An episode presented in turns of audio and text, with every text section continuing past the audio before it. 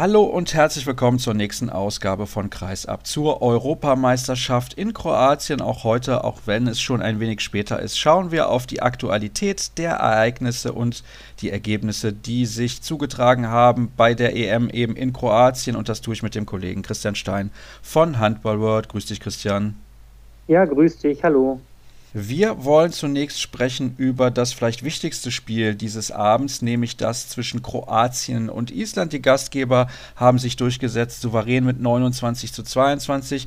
Könnte man meinen, ja, war es dann am Ende natürlich auch, aber es stand 14-14 unentschieden, ungefähr zu Beginn der zweiten Halbzeit. Wie kam es dann, dass Island dann noch so unter die Räder gekommen ist?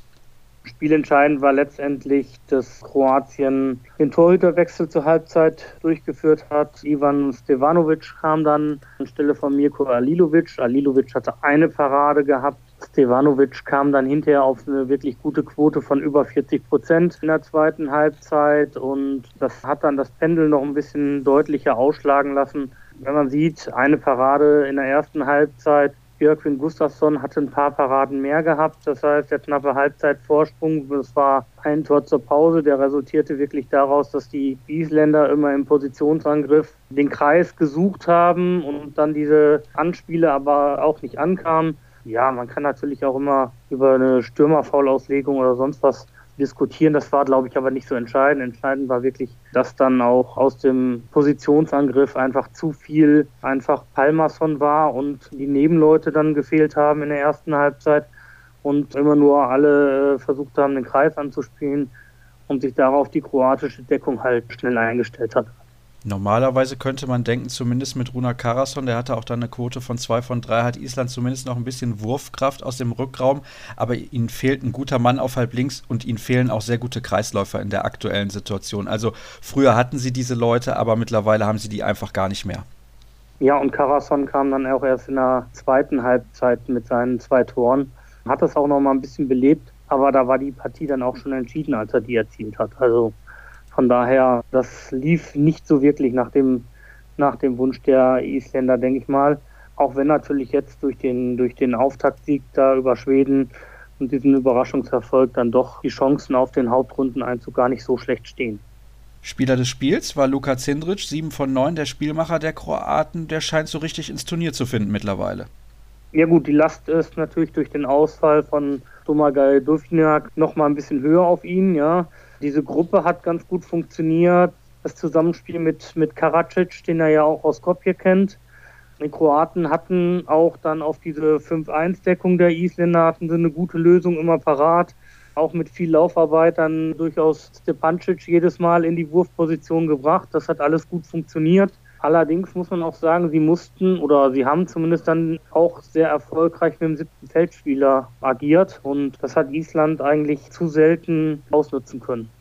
Lukas Stepancic übrigens wieder mit vier Toren bei sechs Versuchen. Ich glaube, im Eröffnungsspiel der Kroaten hatte er eine Quote von 6 von 6. Also der ist auf jeden Fall gut mit dabei, aber du hast gerade schon gesagt, der wurde dann auch in Szene gesetzt und das ist bei ihm ganz wichtig. Das ist ein Spieler, der auf jeden Fall den Anlauf braucht und wenn man da die richtigen Mittel in der Abwehr gegen findet, glaube ich, ist er relativ limitiert. Du hast gerade schon Domagoj Dufniak angesprochen. Also der, das wissen wir ja mittlerweile, hat sich eine Wadenverletzung zugezogen. Welche Art von Wadenverletzung es ist, wissen wir nicht.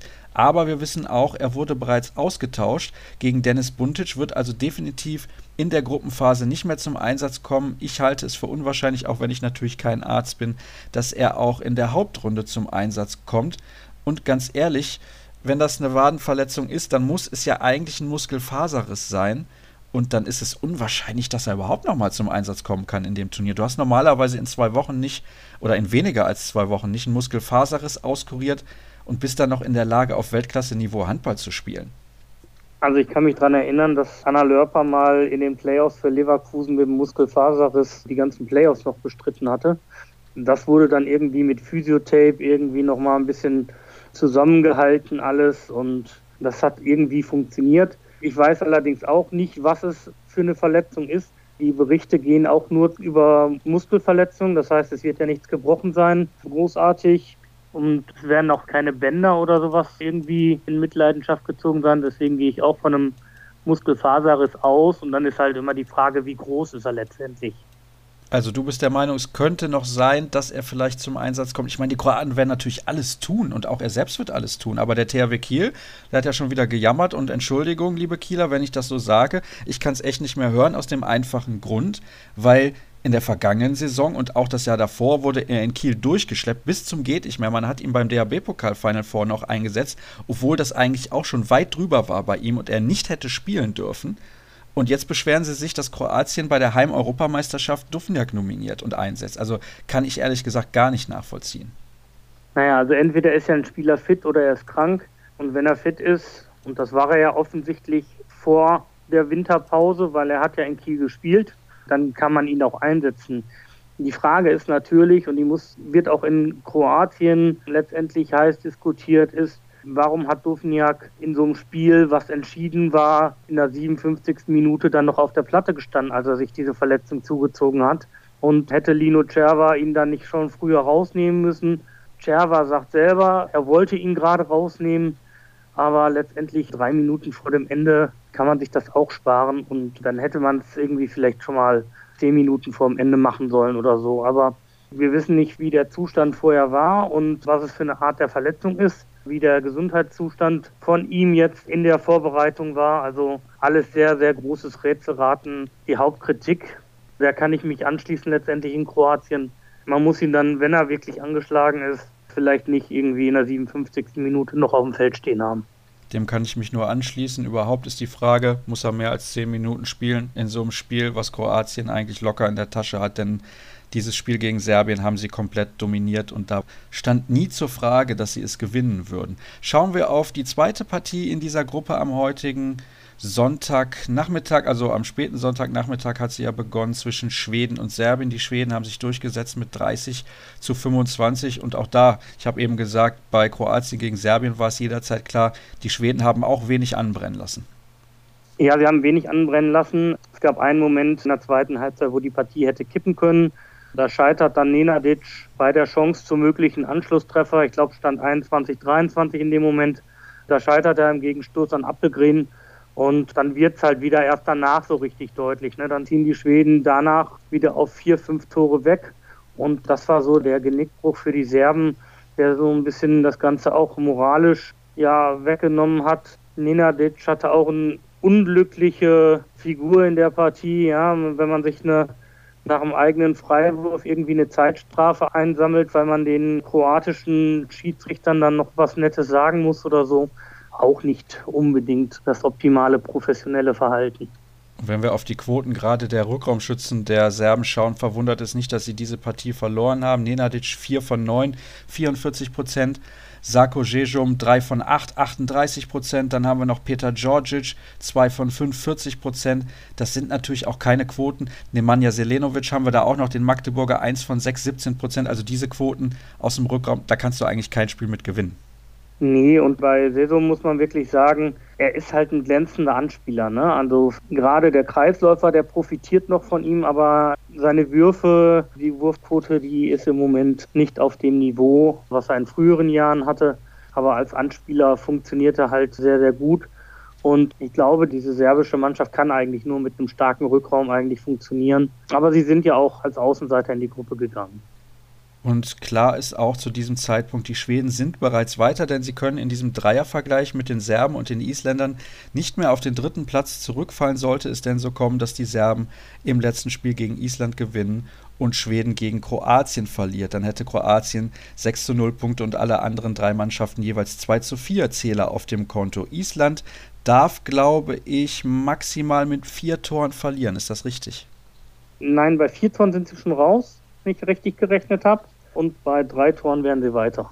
Also eine Niederlage für Island möglich, um doch noch in die Hauptrunde einzuziehen.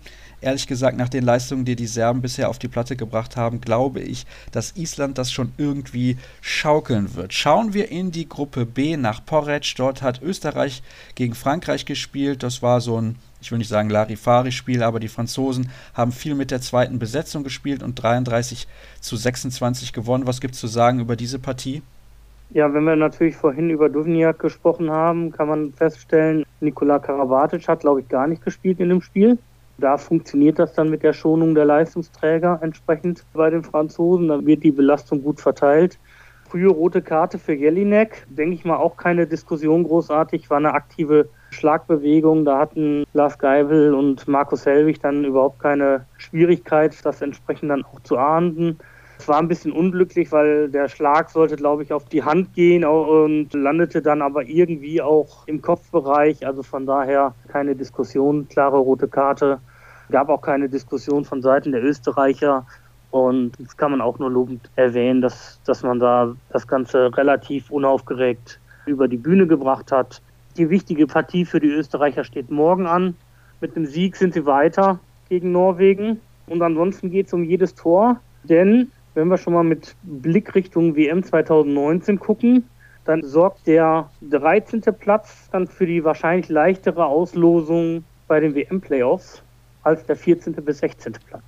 Und da sollten sie also tunlichst schauen, dass sie so wenig Tore wie möglich kassieren im letzten Spiel. Dann treffen die Österreicher, du hast es gerade gesagt, auf Norwegen. Da halte ich natürlich einen Sieg für relativ unwahrscheinlich. Übrigens neben Karabatic keine einzige Sekunde zum Einsatz gekommen. Bei den Franzosen ist Cédric Sorando, der Kreisläufer. Das ist ja auch jemand, der sehr über die Füße kommt. Von daher, das haben die Franzosen schon mal ganz gut im Griff. Das war ja vor zwei Jahren in Polen anders und da haben sie den Einzug ins Halbfinale verpasst. Dann gab es noch die Partie zwischen Norwegen und Weißrussland. 33 zu 28 haben die Norweger hier gewonnen. Da waren relativ stark vor allem Sander Sargosen mit 6 von 7 oder Christian Björnsen, der Rechtsaußen der HSG Wetzlar, mit 6 von 8 und Magnus Gullerud der hat es auf eine Quote von 6 von 6 gebracht. Ja, bei den Weißrussen, wenn ich da beispielsweise Kulech sehe mit einer Quote von 2 von 10, 20 Prozent, das ist natürlich unter aller Sau, hätte ich jetzt fast gesagt. Nee, ich sag's einfach, es war katastrophal schlecht. Aber die Weißrussen, die haben ihren Sieg eingefahren gegen Österreich und werden dann wahrscheinlich auch in die Hauptrunde einziehen. Übrigens, Christian, es gab ja noch Qualifikationsspiele zur Weltmeisterschaft 2019, um überhaupt die Playoffs zu erreichen. Und die Polen sind jetzt schon raus gegen Portugal. Ja, war ein sehr, sehr eng umkämpftes Spiel. Man hatte sich in der Gruppe entschieden, dass man das nicht in Hin- und Rückspiel bestreitet, diese Qualifikation, sondern dass das an einem Wochenende innerhalb von einem Turnier jeder gegen jeden ausgetragen wird. Portugal hatte das Heimrecht gehabt und hat letztendlich dann im letzten Spiel die ganze Zeit eigentlich gegen Polen geführt. Am Ende reicht es ein 27 zu 27 Unentschieden. Und Polen ist aufgrund der weniger erzielten Tore ausgeschieden. Also Portugal hier weiter für die Polen natürlich ganz, ganz bitter. Und der Nationaltrainer Piotr Cebecki, der hat auch schon gesagt, wir müssen jetzt schauen, dass wir irgendwie auch die jungen Spieler mal einbauen. Und das ist ein großes Problem bei den Polen. Die alte Generation spielt nicht mehr für die Nationalmannschaft und es kommt wenig junges Blut nach. Und ich bin schon sehr gespannt, wie sie das in den nächsten Jahren zu lösen gedenken. Dann haben wir noch weitere ja, ähm, Ergebnisse. Ähm, ja, gerne, Christian, du kannst dich auch noch ja. dazu äußern, wenn du möchtest. Also man muss auch sagen, das Aufgebot, was die Polen hatten, ich glaube Slavomir Schmal, der dann für, ich weiß gar nicht, welcher Torhüter verletzt war, nochmal zurückgekommen ist, war der einzige Kielce-Profi. Das muss man natürlich auch mal sagen. Da muss man mal hinterfragen, was, wie es denn halt bei Kielce bestellt ist um den Nationalstolz oder ob die Polen, die man da im Kader hat, wirklich dann alle schon zu alt oder zu schlecht für die Nationalmannschaft sind. Ich habe es gerade gesagt, da muss ein Generationenwechsel sehr, sehr schnell her und ich glaube, dass sie da in den letzten Jahren ein bisschen was versäumt haben. Ich schaue mal auf die Ergebnisse dieser WM-Qualifikation und wenn ich das richtig sehe, da kommt jeweils der Gruppensieger weiter. Ne? Da müssen ja die Tabellen bei euch auch alle schon top aktualisiert sein. Also Russland ist mit dabei, Litauen Rumänien, eben Portugal, über die haben wir gerade gesprochen, haben sich durchgesetzt gegen Polen, die Niederlande und Bosnien. Die Schweiz ist beispielsweise raus, die Ukraine ist raus und die Slowakei ist raus. Ist das so korrekt? Das ist korrekt. Nur die sechs Gruppensieger weiter. Dass die Slowakei gegen Russland das Nachsehen hatte, ist, glaube ich, jetzt nicht so die große Überraschung. Das sind natürlich zwei klangvolle Namen in einer Gruppe gewesen. Die Schweiz hatte dann das direkte Duell mit Bosnien-Herzegowina verloren. Die Ukraine, die kam dann zu einem Unentschieden zwar gegen Rumänien, aber da war die Gruppe auch schon entschieden. Also von daher, Rumänien ist, glaube ich, nach der Amtsübernahme von Xavi Pascal von Barcelona und der Rückkehr auch von einigen Leistungsträgern wieder zumindest in dieser Region, dass sie die Playoffs spielen. Und für alles andere wird es halt im Moment zu schwierig. Dann hätten wir das auch geklärt, was die WM-Qualifikation angeht am heutigen Montag oder wenn ihr die Sendung noch am Sonntag hört, dann eben morgen. Trifft Deutschland in der Gruppe C auf Slowenien um 18.15 Uhr wird das Spiel übertragen in der ARD und gleichzeitig spielen in der Gruppe D die Ungarn gegen Spanien. Das könnte ein interessantes Duell werden. Dann haben wir später in der deutschen Gruppe noch die Begegnung Montenegro gegen Mazedonien und in der Gruppe D Tschechien gegen Dänemark und alles andere als ein hoher dänischer Sieg wäre auf jeden Fall eine Überraschung. Ja, ein paar Worte von dir noch zum Abschluss der Sendung, Christian, zum Duell gegen Slowenien. Was erwartest du von der Partie? Ich erwarte auf jeden Fall natürlich sehr, sehr hochmotivierte Slowenen, weil die sind natürlich jetzt nach der überraschenden knappen Niederlage gegen Mazedonien so richtig unter Druck. Ja, Deutschland liegt eigentlich Slowenien relativ gut. Von daher gehe ich auch davon aus, dass man da durchaus den zweiten Sieg einfahren wird. Und ich freue mich mal auf ein, auf ein spannendes Spiel. Das erste Spiel der Bad Boys habe ich aus karnevalistischen Gründen leider nicht verfolgen können. Ja, bist du denn Jeck? hätte ich jetzt fast gesagt. Ich danke dir recht herzlich für deine Einschätzung zum heutigen Spieltag, Christian. Das soll es gewesen sein. Ich wünsche euch entweder eine gute Nacht oder einen guten Start in die neue Woche. Nee, am besten einfach beides, denn ich hoffe, dass ihr die Sendung noch am heutigen Sonntag hört und alle weiteren Informationen, wie auch beispielsweise zu unseren Gewinnspielen, bekommt ihr bei facebook.com slash kreisab, bei twitter at kreisab.de oder auch bei Instagram unter dem Hashtag kreisab. Das soll es gewesen sein für heute. Morgen hören wir uns dann wieder. Bis dann.